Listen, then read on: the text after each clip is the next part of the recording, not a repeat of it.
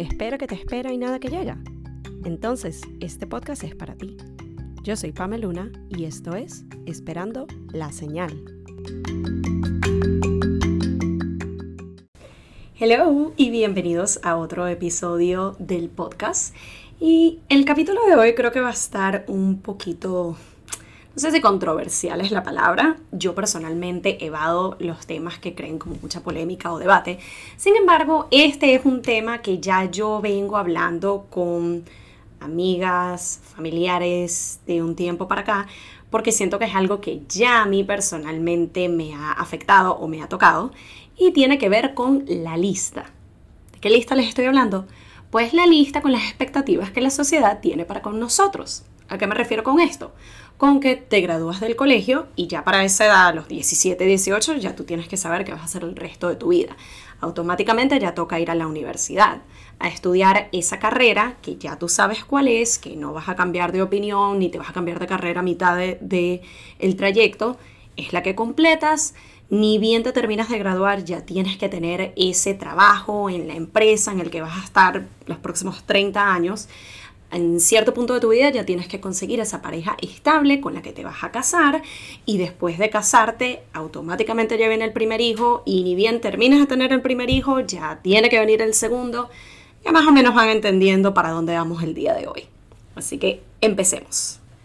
Yo no les puedo decir exactamente de dónde nace esta idea de las expectativas que tiene la sociedad para con nosotros.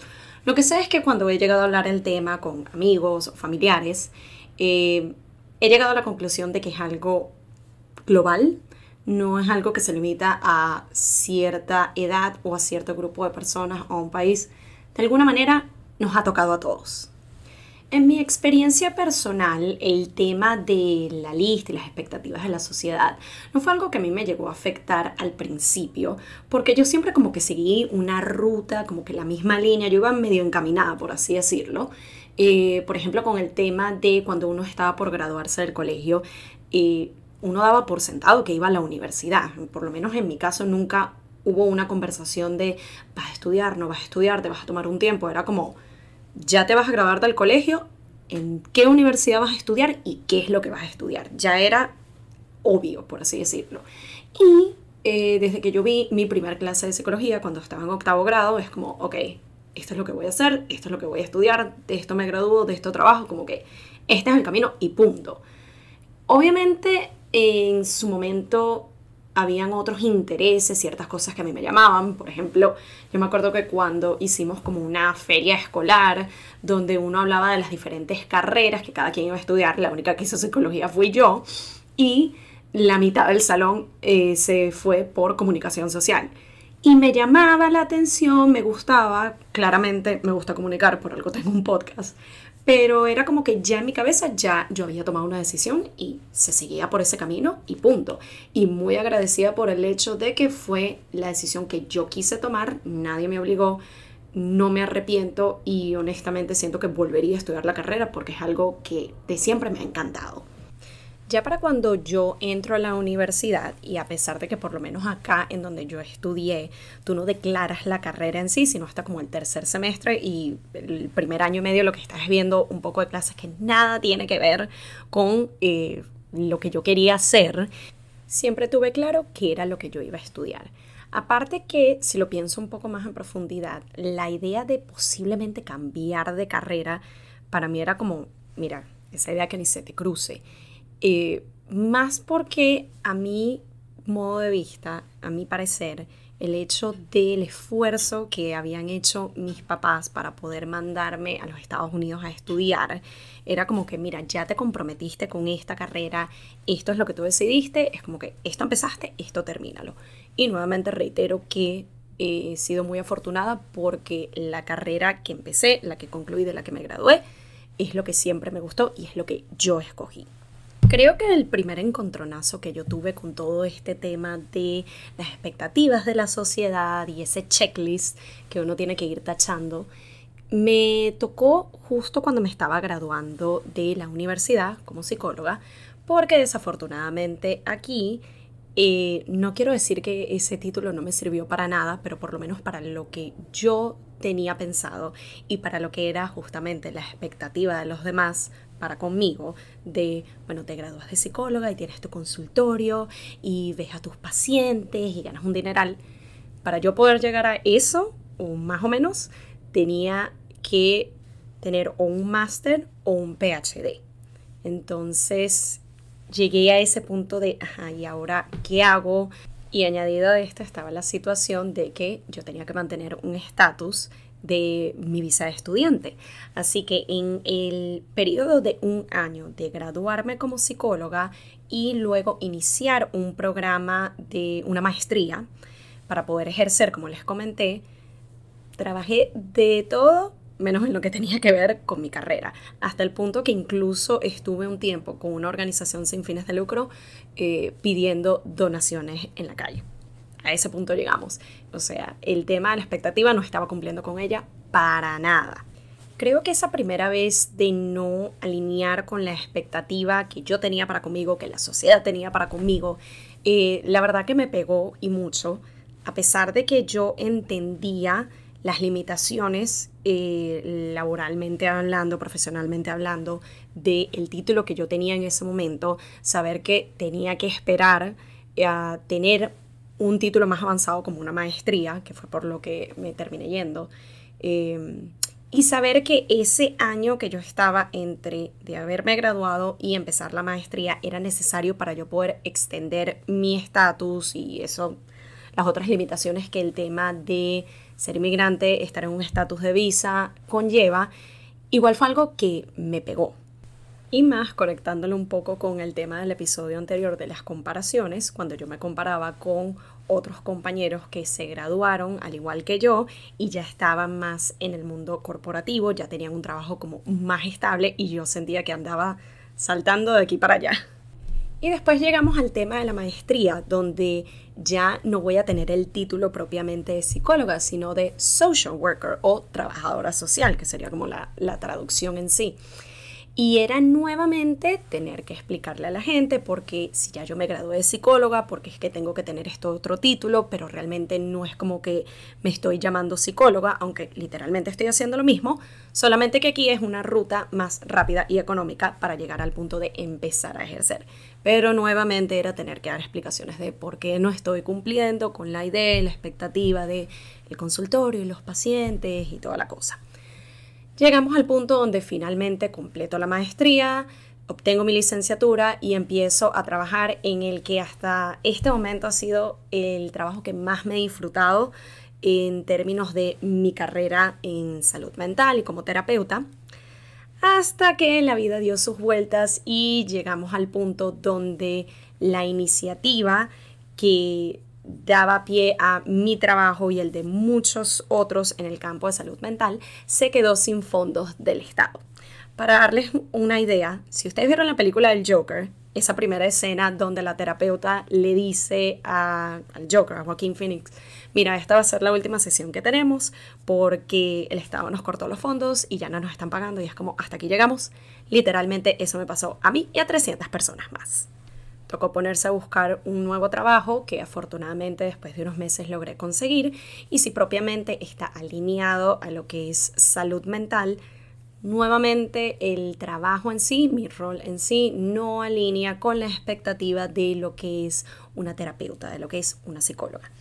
Y para no hacerles el cuento más largo, llegamos a la pandemia, llegamos al punto donde yo empiezo a reconectar con mis hobbies, o por lo menos lo que yo al principio veía como un hobby, y se ha venido transformando en lo que me llena y me apasiona y me da felicidad, que es este mundo de redes sociales, de explotar tu creatividad, de tener un podcast, de comunicar e inspirar a otras personas. Y para de contar, porque una de las cosas que más me gusta de este ámbito es que hay para hacer de todo un poco. Sin embargo, aquí llega esta primera encrucijada fuerte que es o oh, no estoy haciendo lo que se esperaba. Esto no tiene nada que ver con lo que yo estudié, de lo que yo me gradué. Hay personas que incluso no consideran esto una carrera, porque nadie estudia para creación de contenido en sí, o para ser influencer o blogger, o como ustedes le quieran llamar. Aquí es donde hago un paréntesis para agradecer a las personas en mi círculo, mis amigos más cercanos, mis familiares, que me han apoyado que me han hecho sentir tan bien con esta decisión e incluso a través de este mundo de redes he llegado a conectar y a conocer a otras personas que andaban en la misma, que andaban como buscando otro propósito, que no se sentían quizás satisfechas con lo que venían haciendo y querían intentar algo nuevo y esto les llena también. Y eso hace que uno sienta que no es como la excepción a la regla, que uno no se sienta solo, como que es el único que está yendo en contra de la corriente, por así decirlo. Y aquí les dejo una pequeña señal que es consigan esa comunidad donde se van a sentir apoyados, donde van a tener ese ese acompañamiento, porque muchas veces el apoyo no lo van a recibir propiamente de quienes ustedes más lo esperan. Y ese tema del apoyo viene por ahí también en otro episodio. Y luego viene la segunda del checklist, en mi caso, que es el tema de la pareja. Siempre está esa expectativa de la persona con la que tienes años saliendo y te casaste y tuvieron hijos, vivieron felices por siempre, toda la película de Disney. Porque sí, yo crecí con esa idea de el príncipe y el final feliz. Y ojo, en mi opinión conseguí a la pareja ideal, quien es ahora mi esposo, pero hay ciertos aspectos donde no hemos seguido como la normativa o la expectativa. Nosotros no nos vinimos a conocer hasta cuando yo me vine a graduar de la universidad. Nosotros no nos casamos sino hasta después de que ya teníamos tres años viviendo juntos. Y el tema de los hijos, eso es para futuro. Sin embargo, la sociedad insiste en recordarme literalmente a un día de haberme casado, porque no fue que esperaron unos meses o un año. Al día después de yo decir, sí, acepto, ya yo tenía personas preguntándome que para cuándo los hijos, porque el reloj biológico, que uno no se pone más joven, que después te va a costar y bla, bla, bla. Y yo siento que de alguna manera esa actitud, que yo no la siento como malintencionada, pero de alguna manera es como que le resta importancia o ese aspecto especial del paso que acabamos de dar, que es casarnos. Yo siento que hay personas que sencillamente lo ven como eso, como, bueno, la expectativa es que si ya tienen tantos años juntos, se casan y automáticamente ahí ya empiecen a trabajar en los hijos. Y nuevamente es donde agradezco el círculo de personas que me rodean, quienes yo considero importantes y cuya opinión es la que realmente me importa, que no han tenido esa dinámica conmigo, al contrario, respetan nuestra decisión y lo ven como que precisamente eso, es nuestra decisión cuando nosotros queramos tener hijos, cuando nosotros decidamos y listo. Y algunos de ustedes dirán, pero ya va, vivimos en otra época, son otros tiempos, es el 2022, ya la gente no piensa así. Pero sí, todavía hay gente que tiene esa mentalidad de que uno sale del colegio ya sabiendo lo que va a hacer con el resto de su vida, que uno va a la universidad ya con una idea de qué es lo que va a estudiar, cuál es la carrera que vas a seguir y eso de andarte cambiando de carrera dos y tres veces, que sea la mitad, que si ya cuando vas terminando, ¿qué es eso? Que no te quieres casar, ¿qué te pasa? Que todavía no quieres tener hijos, recuerda el reloj biológico. Ah, que es que no quieres tener hijos en absoluto. Y bueno, como se dan cuenta, por aquí uno se puede extender hasta más no poder. Pero el punto que les quiero compartir y mi opinión personal al respecto es que es tu vida y la de nadie más. Nosotros somos responsables de nuestra propia felicidad y de identificar lo que no funciona a nosotros en cuanto al tema de pareja, de hijos, de trabajo, de carrera, de lo que sea. Que hay situaciones donde es un poco más complicado salirse de ese patrón y de esa expectativa que tienen los demás, que tiene la sociedad con uno Difícil sí, pero no creo que imposible. Yo nos invitaría a conectar cada vez más con lo que nos llena, nos apasiona y nos llena de felicidad. Mi señal en este episodio es que evitemos llegar a un punto donde uno vea para atrás y se arrepienta de tantas cosas que uno pudo haber intentado y que ni siquiera dimos ese primer paso. Yo siento que cada vez más me convenzo de que es preferible el haberlo intentado y que no haya funcionado a quedarnos con ese ¿y qué hubiera pasado si? Porque al menos intentándolo, así no obtenga uno ese resultado que uno desea, le da una respuesta a ese ¿y qué hubiera pasado si? Y eso es muy satisfactorio y es más de lo que muchas personas pueden decir.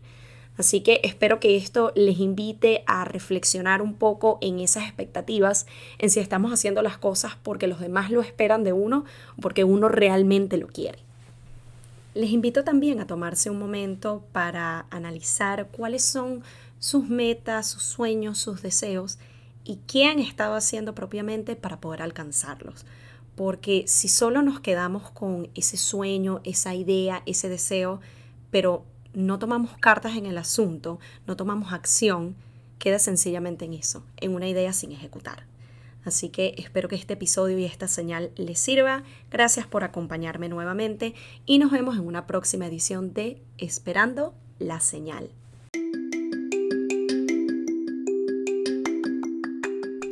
Y esto fue Esperando la señal, un podcast donde aprendemos semana a semana que a veces solo falta una señal para dar el primer paso. Nos vemos en un próximo episodio.